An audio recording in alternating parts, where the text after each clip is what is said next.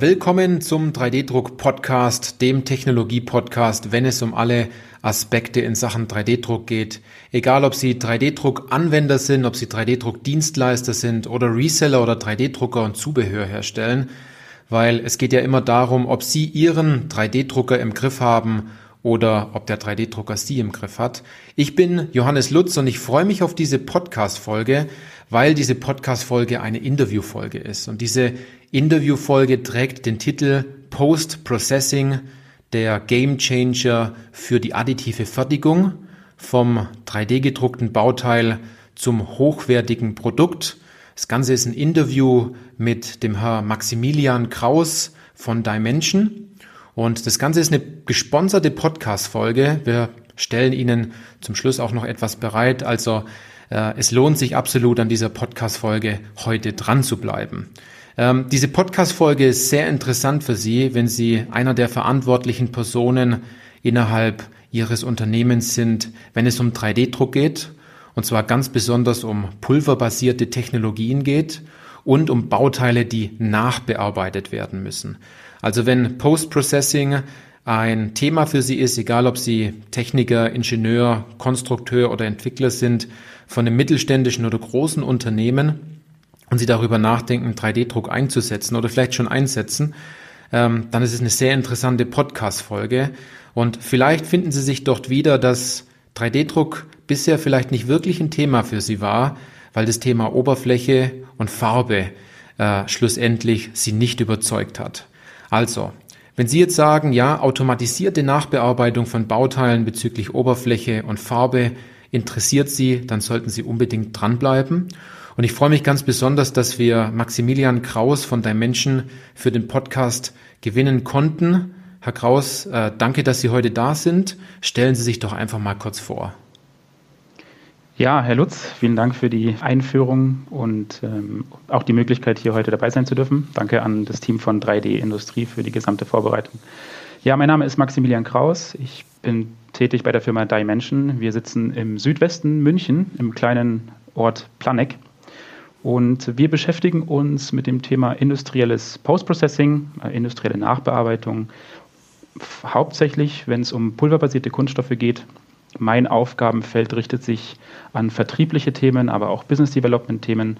Einfach gesprochen helfe ich unseren Kunden in den, in den Regionen in Europa und äh, darüber hinaus, dass sie mit den Lösungen, die wir anbieten, also mit den Maschinen, wir sind ein Hardware-Anbieter, Prozesslösungsanbieter, die bestmöglichen Ergebnisse zu erzielen und aus rohen Bauteilen, wie sie aus einem Drucker fallen, sage ich jetzt mal, echte Produkte herstellen. Okay, danke für Ihre Vorstellung, Herr Kraus. Sie haben anfangs gesagt, jetzt gerade, dass Dimension ein Lösungsanbieter für, für die Nacharbeitung von 3D-gedruckten Bauteilen äh, ist. Sie haben sich doch so vorgestellt, äh, im Titel haben wir das Thema Post-Processing vom 3D-gedruckten Bauteil. Gibt es danach noch einen weiteren Schritt, damit es zum hochwertigen Produkt äh, sozusagen geht, worüber wir ja gleich auch ausführlich sprechen werden. Jetzt zu meiner ersten Frage. Ähm, was macht Dimension denn genau und in welchen Märkten und Unternehmensebenen ist Dimension unterwegs? Was ist eure Vision? Ja, fangen wir vielleicht mal mit der Vision an. Das beschreibt so ein bisschen, was wir tagtäglich machen, warum wir auch so eine große Leidenschaft haben. Also wir sind ganz fest davon überzeugt, dass 3D-Druck oder additive Fertigung weit mehr kann, als Prototypen herzustellen. Das soll gar nicht heißen, dass Prototypen nicht wichtig sind. Das ist äh, gar nicht der Fall. Das ist super wichtig, um ja, Applikationen zu entwickeln, Märkte zu entwickeln, ähm, um das ganze Thema etwas greifbarer zu machen. Und unser Ziel ist es daher, oder unsere Vision, wenn wir bei dem Wort bleiben, dass wir es mit, zusammen mit unseren Kunden schaffen, dass wir mehr und mehr 3D-gedruckte Produkte in unserem täglichen Leben haben. Also dass wir im Alltag mehr von, von 3D-gedruckten Produkten umgeben sind. Vielleicht merken wir zukünftig auch gar nicht mehr unbedingt zwangsläufig, dass gewisse Produkte, die uns umgeben, 3D gedruckt sind. Das wäre natürlich spannend, muss nicht unbedingt gut sein, aber wäre spannend, wenn man das hinkriegen könnte, weil da gehört einiges dazu. Was machen wir bei der Menschen? Also ich sage immer, es gibt, es gibt im Prinzip drei Säulen der additiven Fertigung. Das eine ist das Thema Design. Also ich muss ein Bauteil erstmal entsprechend designen. Ja, es nutzt nichts, einfach irgendeinen Klotz 3D zu drucken. Dann gibt es eben die zweite Säule, äh, wie ich sie nenne. Ähm, das ist das Thema Produktion, also die Herstellung dieser Bauteile. Und dann gibt es den dritten Schritt, das ist die Nachbearbeitung. Das heißt, wenn Bauteile eben fertig gedruckt sind, dann ist es eben selten so, dass man diese direkt einbauen kann, dass man die diese direkt verwenden kann oder dass man diese direkt verkaufen kann. Und wir kümmern uns eben genau um diesen Schritt und haben für, dieses, äh, für, die, für das Thema Post-Processing einen sogenannten Print-to-Product-Workflow entwickelt, mit dem es unseren Kunden möglich ist, aus rohen Bauteilen ein fertiges Endprodukt herzustellen zu können. Okay, vielen Dank für den Einblick in die, in die Welt von Dimension. Jetzt gibt es ja aktuell einige Post-Processing-Methoden und auch Anlagen auf dem Markt, mit denen ja tagtäglich gearbeitet wird. Wie werden denn aktuell Bauteile nachbearbeitet? Also zum Glück ist es so, dass, es, dass wir mittlerweile, können wir auch stolz drauf sein, über 500 Maschinen im Markt haben. Das heißt, dem, dem Thema Post-Processing wird allgemein mehr Relevanz zugesprochen. Das ist total schön zu beobachten. Das heißt, da ändert sich gerade viel. Ähm, es gibt mehr und mehr Unternehmen, die sich generell mit diesem Thema auseinandersetzen. Aber historisch gewachsen ist es so, dass nach wie vor viele Do-it-yourself-Lösungen am Markt verwendet werden. Auch wir haben damals so angefangen. Ähm, also unsere zwei Gründer, die haben sich schon vor einiger Zeit damit auseinandergesetzt, Handyhüllen, 3D-gedruckte äh, Handyhüllen zu verkaufen und irgendwann festgestellt oder deren Kunden festgestellt, dass die Farbe von diesen Teilen abgeht. Das heißt, wir haben uns dann damit auseinandergesetzt, wie kann man Farbe in diese Materialien bekommen, sodass die nachhaltig in diesem Bauteil bleiben und haben das ganz am Anfang eben auch mit Kochtöpfen gemacht. Ja, also einfach 3D-gedruckte Teile in Kochtöpfen gefärbt und geschaut, wie man da Farbe ins Material bekommt. Und das sieht man immer, immer noch nach wie vor in der Industrie, also Kochtopflösungen. Ähm, es werden nach wie vor Bauteile manuell entpulvert, gestrahlt, also Pulver wird entfernt. Es werden verschiedene andere manuelle Schritte unternommen, um ja, dem, das Bauteil, das man herstellt, in ein möglichst produktnahes äh, Objekt zu überführen. Ähm, das ist einfach historisch gewachsen. Ja? Also es ist, ist, oftmals eben so, also die letzten Jahre oder Jahrzehnte war es eben so, dass man das Hauptaugenmerk auf das Thema Design und Produktion gelegt hat.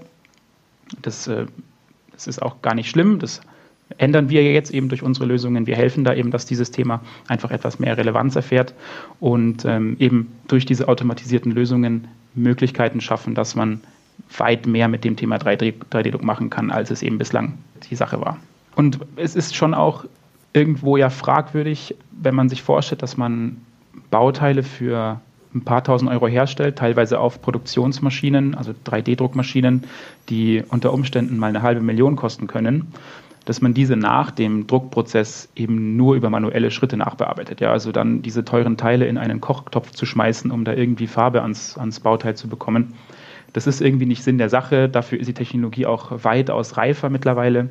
Deswegen ja, sind wir der festen Überzeugung, dass mit der industriellen Lösung diese Do-it-yourself-Lösungen, die nach wie vor oft vertreten sind, ablösen kann. Und dafür gibt es auch ganz, ganz äh, ja, viele Gründe. Und deswegen ermutigen wir da auch gerne. Okay, okay. Es haben Sie äh, ganz deutlich gemacht, wie man es im Endeffekt nicht machen sollte oder wie das Ganze historisch gewachsen ist. Was ist denn aus Ihrer Sicht bei der Nacharbeit denn jetzt besonders wichtig? Was macht dein Menschen anders und besser? Also zunächst mal ist es natürlich jedem selber überlassen, wie er das Thema Post-Processing angeht. Der Kunde entscheidet, ob er mit dem, mit dem Ergebnis zufrieden ist und ähm, deswegen will ich gar nicht, will ich gar nicht abreden, dass, dass manuelle Lösungen gut oder schlecht sind. Ich möchte es gar nicht in Frage stellen. Ja, das ist einfach eine Frage des Anspruchs. Was unsere Lösungen bei der Menschen besonders macht, ist, glaube ich, das Folgende. Ich hatte gerade schon erwähnt, dass wir damals mit dem Thema Einfärbung gestartet haben. Das heißt, wir haben uns damit beschäftigt, wie können wir an additiv hergestellte Bauteile Farbe bekommen. Und wir haben relativ schnell festgestellt, dass ein reines Einfärben dieser Bauteile gewisse Schwierigkeiten mit sich bringt. Einfach weil von Natur aus gesehen pulverbasiert hergestellte Kunststoffbauteile eine gewisse Heterogenität der Oberfläche aufweisen. Mhm. Das heißt, da wir, kein, da wir keinen Lackierprozess verwenden, tragen wir kein Material auf die Oberfläche auf, sondern wir haben einen infiltrierenden Prozess, der Farbstoff über eine chemische Verbindung im Material bindet. Und spätestens da ist es alles entscheidend, dass wir eine gewisse Oberflächenbeschaffenheit haben. Diese Oberfläche sollte so homogen wie möglich sein. Und das war dann nach der Färbung der nächste Schritt, mit dem wir uns beschäftigt haben. Also wie kriegen wir die Oberfläche so homogenisiert, dass die Farbe homogen in das Bauteil eindringen kann. Wenn das nämlich nicht der Fall ist, dann habe ich, ja, man, man nennt es Wolkeneffekt. Also ich habe dann einfach unterschiedliche Farbaufnahmen am Teil und je nach Farbe wird es dann für den Betrachter stärker oder weniger stark sichtbar. Und das wollten wir lösen, das Thema. Und ähm, hat uns dann eben in, diesen, in dieses Thema gebracht, dass wir uns mit weiteren Prozessen, die dem Druckprozess nachgelagert, aber dem Färbeprozess vorgelagert sind. Und mittlerweile bieten wir eben Prozessschritte an, die im Prinzip da aufhören, wo der Drucker oder die Auspackstation den Job beendet hat. Thema Bauteilreinigung. Hier geht es dann eben darum, dass man Bauteile nicht nur sauber macht, also von überschüssigem Pulver befreit, sondern dass man die Bauteile so sauber macht, dass die Oberfläche dabei nicht beschädigt wird. Das sieht man ganz oft auch, dass Bauteile manuell entpulvert werden. Dadurch entstehen Verbrennungen auf der Oberfläche. Da kann dann also keine Farbe mehr eindringen. Mit unserer Lösung wird das eben nahezu hundertprozentig ausgeschlossen. Mhm.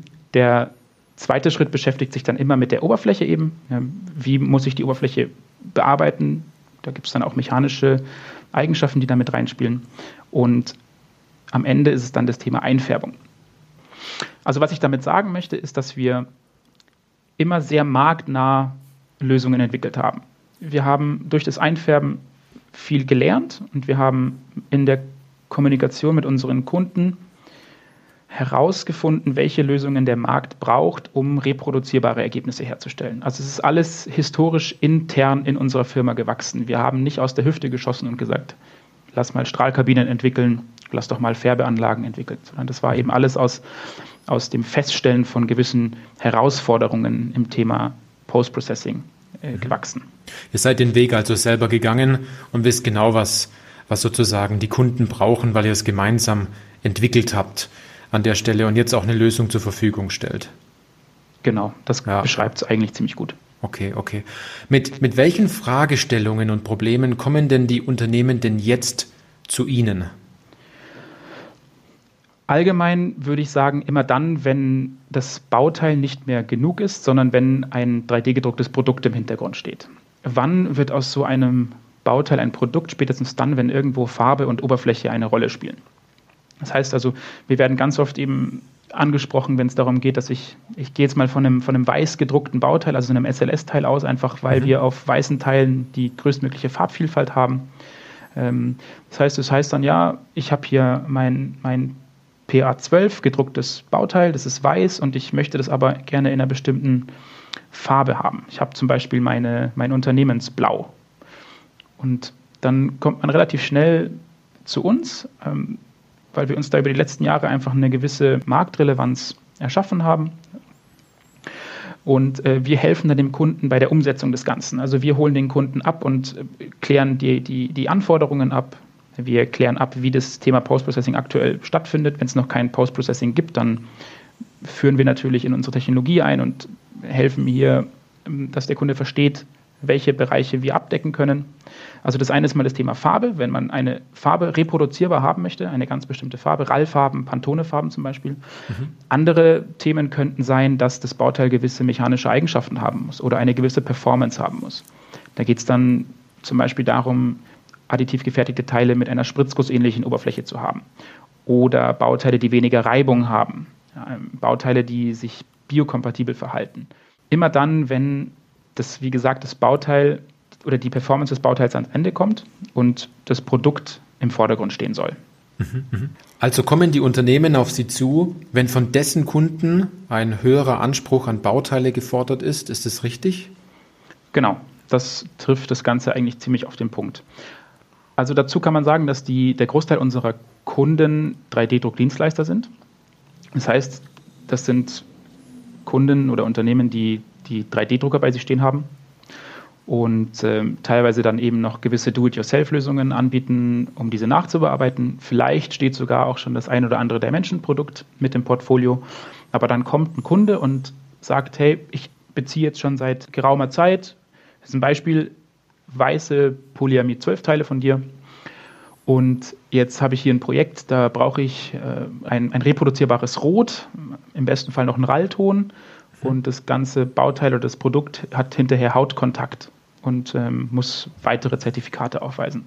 Spätestens dann kann es eben sein, dass der Dienstleister an seine Grenzen stößt, weil er dann das Bauteil nicht mehr einfach in einen Kochtopf schmeißen kann, mit, der mit Drogeriefarbe gefüllt ist zum Beispiel, mhm. einfach weil es unter Umständen schwierig ist, da entsprechende Zertifikate zu bekommen. Und genau dann ist der richtige Zeitpunkt, mit uns ins Gespräch zu gehen, weil wir genau dieses Thema abbilden können. Die Grundfarbstoffe, die wir nutzen, zum Beispiel, um unsere Rezepturen zu entwickeln, die werden Tests unterzogen. Also Tests bezüglich Biokompatibilität, Tests bezüglich, kann ich das Bauteil hinterher überhaupt mit der Haut in Kontakt bringen. Also das ist ein ganz wichtiges Thema bei uns, bei der Menschen, dass wir, dass wir, dass die, die Produkte, die aus unseren Maschinen kommen, dass die nicht nur so aussehen und sich nicht nur so verhalten wie herkömmliche Produkte, sondern dass die auch verwendet werden können wie herkömmliche mhm. Produkte. Wenn ich mir heute ein spritzgegossenes Bauteil oder Produkt irgendwo beziehe, dann erwarte ich, dass ich davon keine Ausschläge bekomme. Dann erwarte ich davon, dass es nicht, nicht unbedingt hochgradig giftig für die Umwelt ist. Ja, genau ja. das ist ein wichtiger Bestandteil dessen, 3D-Druck weiterzuentwickeln. Und mhm. das ist genau das, wann man mit uns ins Gespräch kommt, eben wenn man aus einem Bauteil ein Produkt herstellen möchte. Mhm, mhm. Wenn das Bauteil aus dem Drucker fällt und man sagt, was mache ich denn jetzt? Ne? An der Stelle, um, um meinem, meinem Kunden genau das Ergebnis zu liefern, was er sich gerne vorstellt. Und immer dann, wenn Farbe und Oberfläche ins Spiel kommt, wie Sie sagten, ähm, dann sind meistens noch weitere Prozesse notwendig, wo man auf Experten zurückgreifen sollte, um schlussendlich, dass der Kunde wieder zurückkommt und nicht das Bauteil schlussendlich. Ne? Genau, das ist ja. eine ganz, ganz gute Beschreibung dessen. Ja. Ja, ja. Wie kann sich jetzt so ein Anwender eure Technologie besser vorstellen? Wie, wie, funktioniert die Lösung mit euren Produkten denn jetzt genau? Können Sie da vielleicht mal ein bisschen detaillierter nochmal in die einzelnen Schritte reingehen?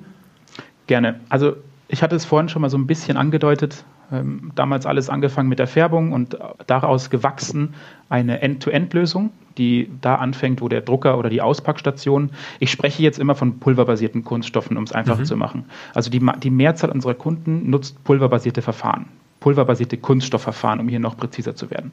Da haben wir auch unsere Kernkompetenz.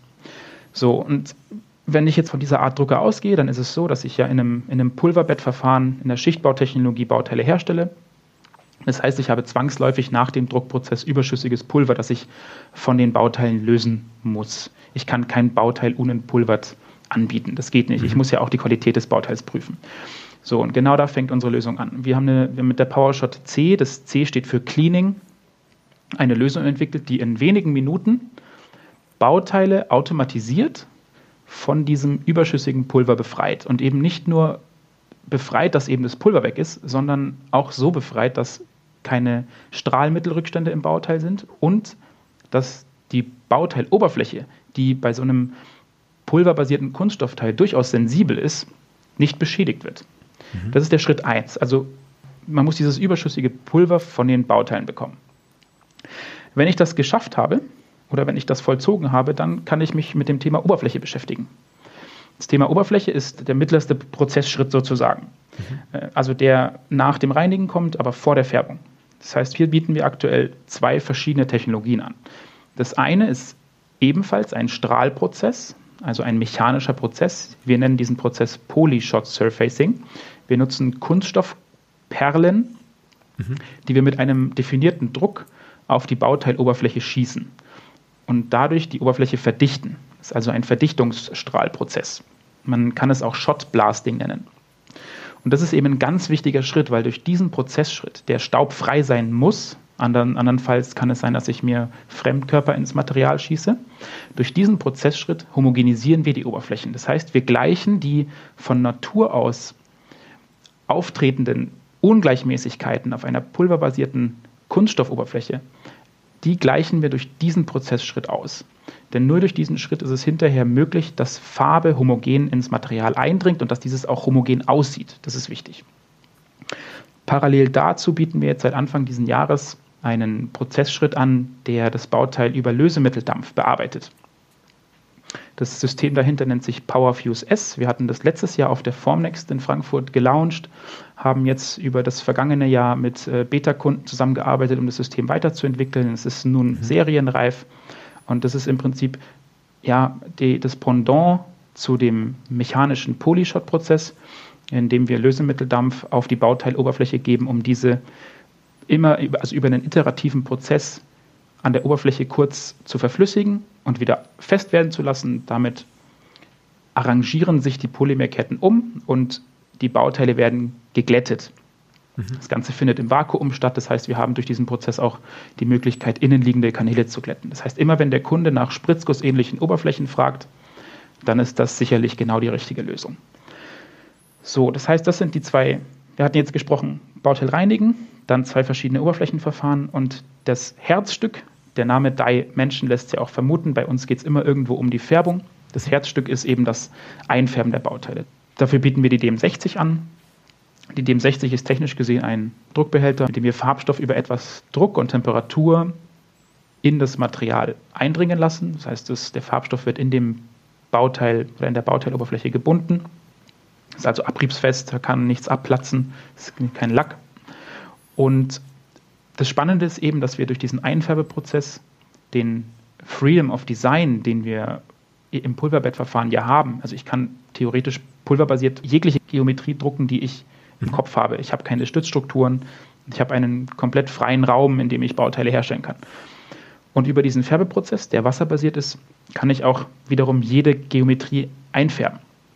Und das ist, glaube ich, ein, ein sehr spannendes Thema, weil diese Geometrievielfalt einfach ja, ein wahnsinnig großer USP ist von, von additiver Fertigung generell. Ja, ja, man kommt mit der Farbe an Stellen, wo man sich vielleicht mit anderen Methoden äh, gar nicht hintraut oder wo man gar nicht hinkommt an der Stelle. Ne? Ganz genau. Ja, ja, super, super interessant. Jetzt ist natürlich Farbe ins Spiel, Lösungsmittel und so weiter. Jetzt haben Sie vorhin ähm, in den vorherigen Fragen ganz kurz das Thema Nachhaltigkeit angesprochen. Das ist ja besonders wichtig, dieses Thema ganz besonders natürlich auch in der Nacharbeit, im Post-Processing von Bauteilen, spielt es ja generell aktuell eine große Rolle. Wie geht dein Menschen mit dem Thema Nachhaltigkeit um? Ja, das ist eine gute Frage. Also das Thema Nachhaltigkeit ist, ist omnipräsent und ist sicherlich ein Thema, das uns in den nächsten Jahren sehr, sehr stark begleiten wird. Das ist auch gut so. Und äh, für uns bei der Menschen ist es auch ein ganz wichtiges Thema. Also zum einen kann man mal damit anfangen, weil wir gerade, gerade schon von der Färbung gesprochen haben, bleibe ich noch mal kurz bei dem Thema Färbung. Der Alternativprozess zum Einfärben wäre ja Lackieren. Ja. Beim Lackieren, ich bin jetzt da zwar kein wirklicher Experte, aber beim Lackieren ist es ja so, dass man ja, gewisse Lösemittel braucht für den Lack. Ich nutze meist viel mehr Lack, als ich überhaupt brauche. Also sprühe so viel Material aufs Bauteil, bis ich halt die Farbe oder den Effekt habe, den ich benötige. Unter Umständen, ja, da gibt es sicherlich verschiedene Herangehensweisen. Beim Einfärben wiederum so ist es, dass ich, dass ich wirklich nur so viel Farbstoff nutze, wie ich brauche, um eine gewisse Farbe zu erzielen. Ja, das ist ein, der, der, das ist Grund unserer Rezeptur. Und dann ist es weiterhin so, dass, ich hatte es gerade gesagt, dass unser Farbstoff ja ins Material eindringt. Das heißt, er ist gebunden. Wenn ich dann mir vorstelle, dass ich ein Bauteil lackiert habe und dieses Bauteil oder das Produkt, das fällt auf den Boden, dann kann es ja unter Umständen sein, dass das Lack von diesem Bauteil abplatzt und dieser Lack würde dann auch in die Umwelt geraten. Also auch hier ist es so, dass dies unter Umständen nicht sonderlich gut für die, für die Umwelt ist. Also auch hier klarer Vorteil fürs Einfärben, würde ich, würde ich sagen. Mhm. Dann ist es weiterhin so, dass wir jetzt jüngst im Juli mit unserem neuen Produkt, mit der PowerFuse S von der European Innovation Council, also von einem Förderprogramm der EU, als eines von 64 Unternehmen ausgewählt wurden, Teil des sogenannten Green Deals zu sein. Was ist der Green Deal? Der Green Deal ist ein, ein Programm der EU ähm, mit, dem, mit dem großen Ziel, bis 2050 klimaneutral zu werden. Also ein sehr spannendes Thema. Da lohnt es sich sicherlich für den einen oder anderen mal genauer einzusteigen. Sollte uns alle was angehen. Mhm. Und auch hier wurden wir ausgewählt ähm, von der EU und können damit der PowerFuse S beitragen, diese Klimaziele zu erreichen. Thema Kreislaufwirtschaft, generell einfach das Thema Weiterentwicklung von 3D-Druck. Ja, also ich kann ja mit 3D-Druck Bauteile oder Produkte per E-Mail verschicken. Das mhm. ist ja ein Riesenvorteil. Ja. Und das geht aber nur, wenn ich eine gewisse Infrastruktur schaffe, in der ich wirklich auch Produkte herstellen kann. Und da helfen wir eben mit der PowerFuse S. Okay, okay. Und dann ist es eben noch so, das ist jetzt aber eher so ein internes Ding. Ähm, das finde ich aber auch spannend und ich weiß nicht, da gibt es sicherlich auch noch nicht so viele, die, das, die sowas haben. Ich bin selber Teil davon. Ähm, wir haben jetzt auch seit Juli intern einen Nachhaltigkeitsrat. Also ich zusammen mit drei Kollegen aus verschiedenen Abteilungen beschäftigen uns mit den Themen, wie wir als Firma, also wie die Dimension dazu beitragen kann, dass wir die Klimaziele erreichen, beziehungsweise herausfinden, welchen Einfluss haben unsere Produkte, unsere Prozesse auf die auf das Klima und wie können wir dieses ausgleichen. Und das ist total spannend, das macht Spaß, sich mit diesen Themen auseinanderzusetzen. Also von daher, um das abzuschließen, Nachhaltigkeit ist für uns bei der Menschen ein sehr wichtiges Thema. Hm, spielt eine große Rolle bei Ihnen. Ich glaube, dass Sie auch da alle Mittel dann auch bewegen, um dieses Ziel schlussendlich auch zu erreichen, was, was das angeht. Ne? Jetzt geht es ja natürlich auch um andere Ziele. Was gibt es denn für großartige Anwendungen und Erfolgsgeschichten, die Sie jetzt zusammen mit Ihren, mit Ihren Kunden gemacht haben? Können Sie davon von ein paar Erfolgserlebnissen äh, berichten? Gerne, klar. Also das ist vielleicht auch nochmal so ein Thema, da lade ich gerne jeden ein, auch mal bei uns auf der Webseite nochmal vorbeizuschauen. Wir haben einige sehr spannende Case Studies äh, mittlerweile zusammen mit unseren Kunden und Partnern generiert. Das ist sehr interessant, um ein bisschen Transparenz in das Thema 3D-gedruckte Produkte zu bringen. Es gibt äh, viele verschiedene Produkte, die mittlerweile durch unsere Lösungen gelaufen sind. Das wird immer mehr und ähm, das ist total cool. Und ein großes Thema ist natürlich immer 3D-gedruckte Brillen. Sicherlich eine sehr große Erfolgsgeschichte, weil es zeigt, dass man mit 3D-Druck eben auch hohe Stückzahlen herstellen kann und mhm. dass man über das Thema Mass Customization einen wahnsinnigen Mehrwert generieren kann aber eben auch nur dann, wenn es keine Bauteile sind, sondern Produkte. Und ein Thema, das mich immer besonders, äh, ja, ich möchte sagen, erwärmt, mhm. ist 3D-gedruckte medizinische Produkte. Wir haben einen Kunden, der ist schon ganz lange Kunde bei uns, hat damals angefangen, unseren kleinen Service zu nutzen.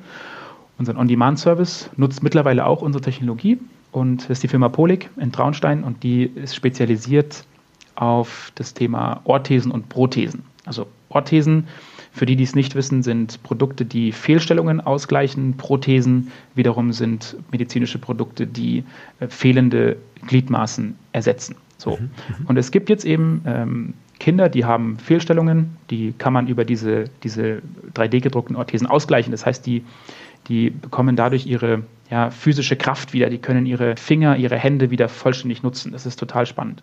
Mhm. Und jetzt hat man es da sehr weit getrieben mit diesen Kinderorthesen. Also die kann man ja grundsätzlich komplett frei gestalten. Also die haben einen mhm. gewissen medizinischen Zweck, aber die kann ich sonst frei gestalten. Also wenn das, wenn das Kind sagt, ich möchte da Fußbälle drauf haben, ich möchte da Dinosaurier drauf haben, dann kann man das machen. Lässt sich alles durch den, durch den 3D-Druck umsetzen. Es gibt jetzt auch ein Produkt, das, das, ähm, das hat eine Apple Watch integriert. Das ganz, sieht ziemlich fancy okay. aus. So, und ich habe die Story erzählt bekommen, von Polik, dass es eben, dass der Fall eintrat, dass ein Kind morgens eilig in die Schule musste und hatte aus welchen Gründen auch immer seine Orthese daheim vergessen. Und es war mhm. wohl so, dass, dass die Kinder in der Schule nicht gefragt haben, wo ist denn deine Orthese, mhm. sondern sie haben gefragt, wo ist deine Uhr? Das finde ich eben total spannend, dass man es mit 3D-Druck schafft, aus einem medizinischen Produkt ein Lifestyle-Produkt zu schaffen. Also das, diese Orthese wurde nicht mehr als, als Produkt wahrgenommen, das eine gewisse Fehlstellung ausgleicht, sondern mehr als Fashion-Produkt, also als eine Uhr. Mhm. Und das ist ja nach wie, vor, nach wie vor eine der schönsten Geschichten, denn es zeigt, dass man mit 3D-Druck das, das Leben von Menschen verbessern kann. Mhm. Das ist so ein bisschen, wir hatten vorhin von der Vision von Dimension gesprochen zusätzlich zu dieser Vision habe ich eben auch noch die Vision, dass man durch 3D-Druck das Leben der Menschen verbessern kann. Und deswegen finde ich das besonders spannend. Mhm, mhm.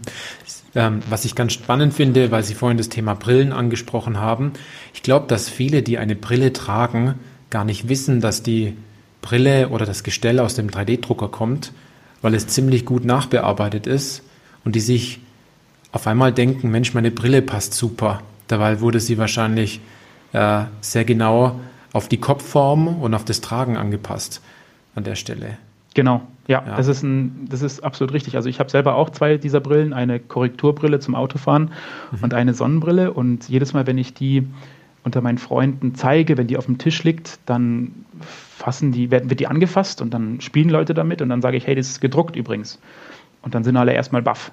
Mhm. Die sagen, wie, das ist gedruckt, das ist 3D gedruckt? Ich so, ja, das ist 3D gedruckt. Das haben, hat unsere Technologie möglich gemacht sozusagen mit dem Design, der, dem, dem, dem mhm. Drucker und natürlich, das ist natürlich immer eine Koproduktion. Aber ja. es ist auch lustig, wenn ich jetzt zum Beispiel durch, durch München laufe, also mein, meine Heimatstadt sozusagen, mhm. dann kommt es mittlerweile äh, recht oft vor, verhältnismäßig oft, dass ich irgendwo ja, in der Schlange stehe oder durch die Fußgängerzone laufe. Und ich achte mittlerweile total stark auf Brillen, einfach weil ich sehen möchte, ob das nicht zufällig vielleicht eine Brille ist, die durch der Menschentechnologie gelaufen ist. Und das okay. tritt tatsächlich relativ häufig ein. Ich weiß jetzt natürlich nicht, wie Sie sagen, ob der Kunde das immer weiß, aber am Ende ist es ein riesen Mehrwert von 3D-Druck, dass ich auf jede auf jeden Kopf und jede Nase, wenn man es mal so salopp formuliere, die passende Brille hindrucke. Ja, ja, das ist super interessant an der Stelle. Ne? Jetzt, um das jetzt nochmal noch mal kurz zusammenzufassen, wo sehen denn Unternehmen aus der Industrie den größten Nutzen, wenn die jetzt mit Ihnen zusammenarbeiten?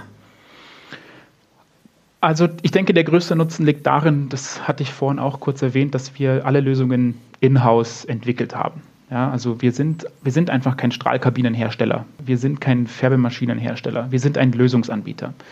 Wir haben uns die Prozesskette, die nach dem Drucker entsteht, genau angeschaut und haben da maßgeschneiderte Lösungen entwickelt. Wir sind mittlerweile über 70 Leute, aufgeteilt an zwei Standorten. Also der Großteil sitzt natürlich hier am, im Headquarter in, in der Nähe von München. Mittlerweile haben wir auch circa zehn Leute in Austin, Texas, zeigen auch da, dass wir Verfügbarkeit ähm, schaffen möchten. Wir haben zahlreiche Reseller, die uns dabei helfen, dass unsere Maschinen flächendeckend in den Märkten sind, die für uns auch Services anbieten, also dass Maschinen so häufig wie möglich und so gut wie möglich laufen.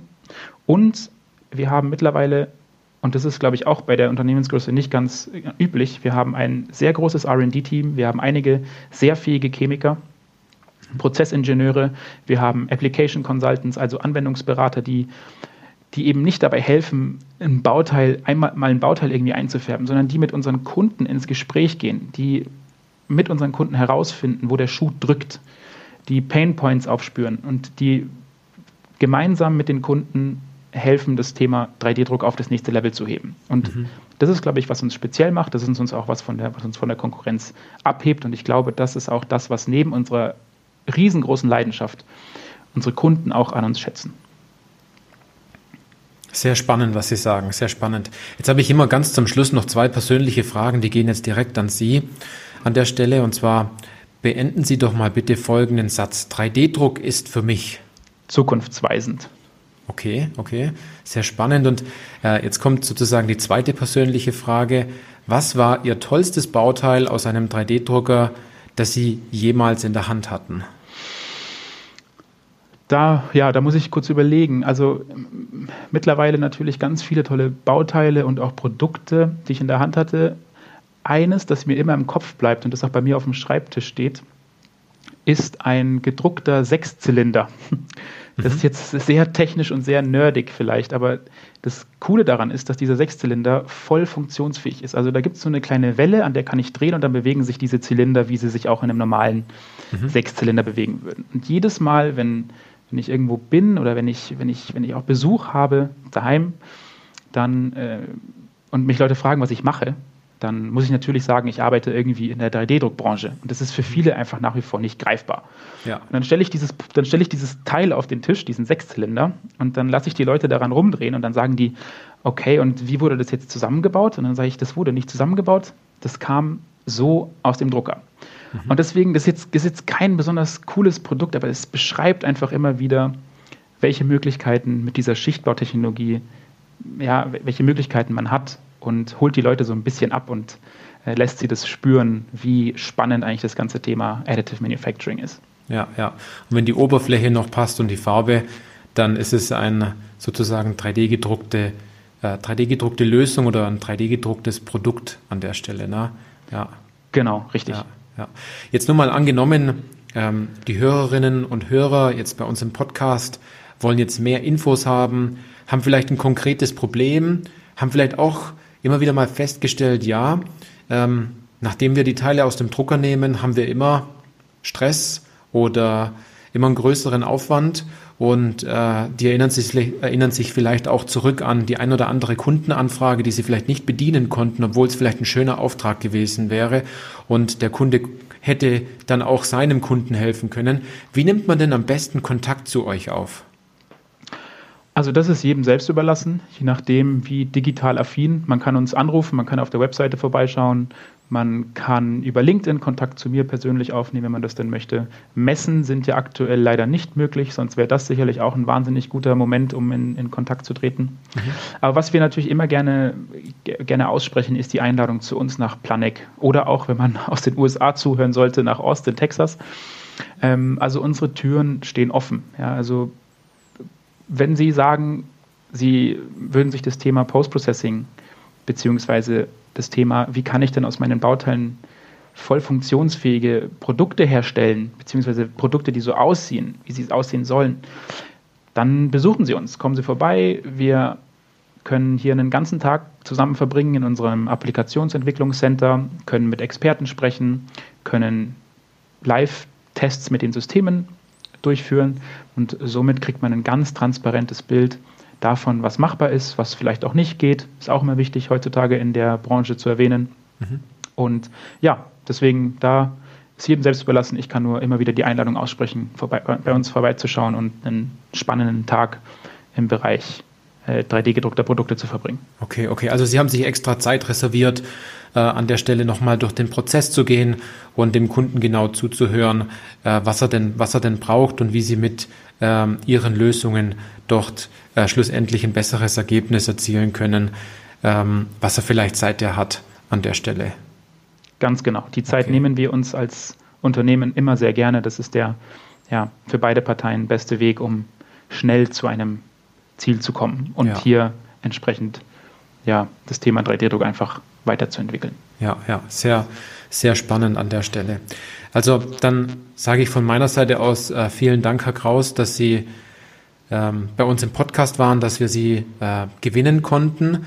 An der Stelle an alle, die jetzt zugehört haben. Wir haben die ganzen Hinweise, äh, die wir jetzt gerade genannt haben, natürlich in den Show Notes stehen. Da können Sie draufklicken und entsprechend Kontakt aufnehmen. Des Weiteren, wenn Ihnen diese Podcast-Folge gefallen hat, dann geben Sie uns eine gute Bewertung oder wenn Sie sagen, Mensch, das Thema Post-Processing, das haben wir ständig im Unternehmen und äh, Sie kennen einen guten Kollegen oder eine gute Kollegin, äh, die sich den Podcast mal anhören sollte, dann senden Sie diese diesen Link des Podcasts doch ganz einfach weiter. In diesem Sinne, Herr Kraus, danke, dass Sie da waren, dass Sie, dass Sie ähm, die Fragen beantwortet haben und so tief ins Thema gegangen sind. Und äh, an alle da draußen freue ich mich natürlich, wenn Sie in der nächsten Podcast-Folge wieder dabei sind. Vielen Dank auch von meiner Seite an das gesamte Team, an Sie, Herr Lutz, und hat wahnsinnig viel Spaß gemacht. Super. Vielen Dank und äh, sehr gerne. Bis dann.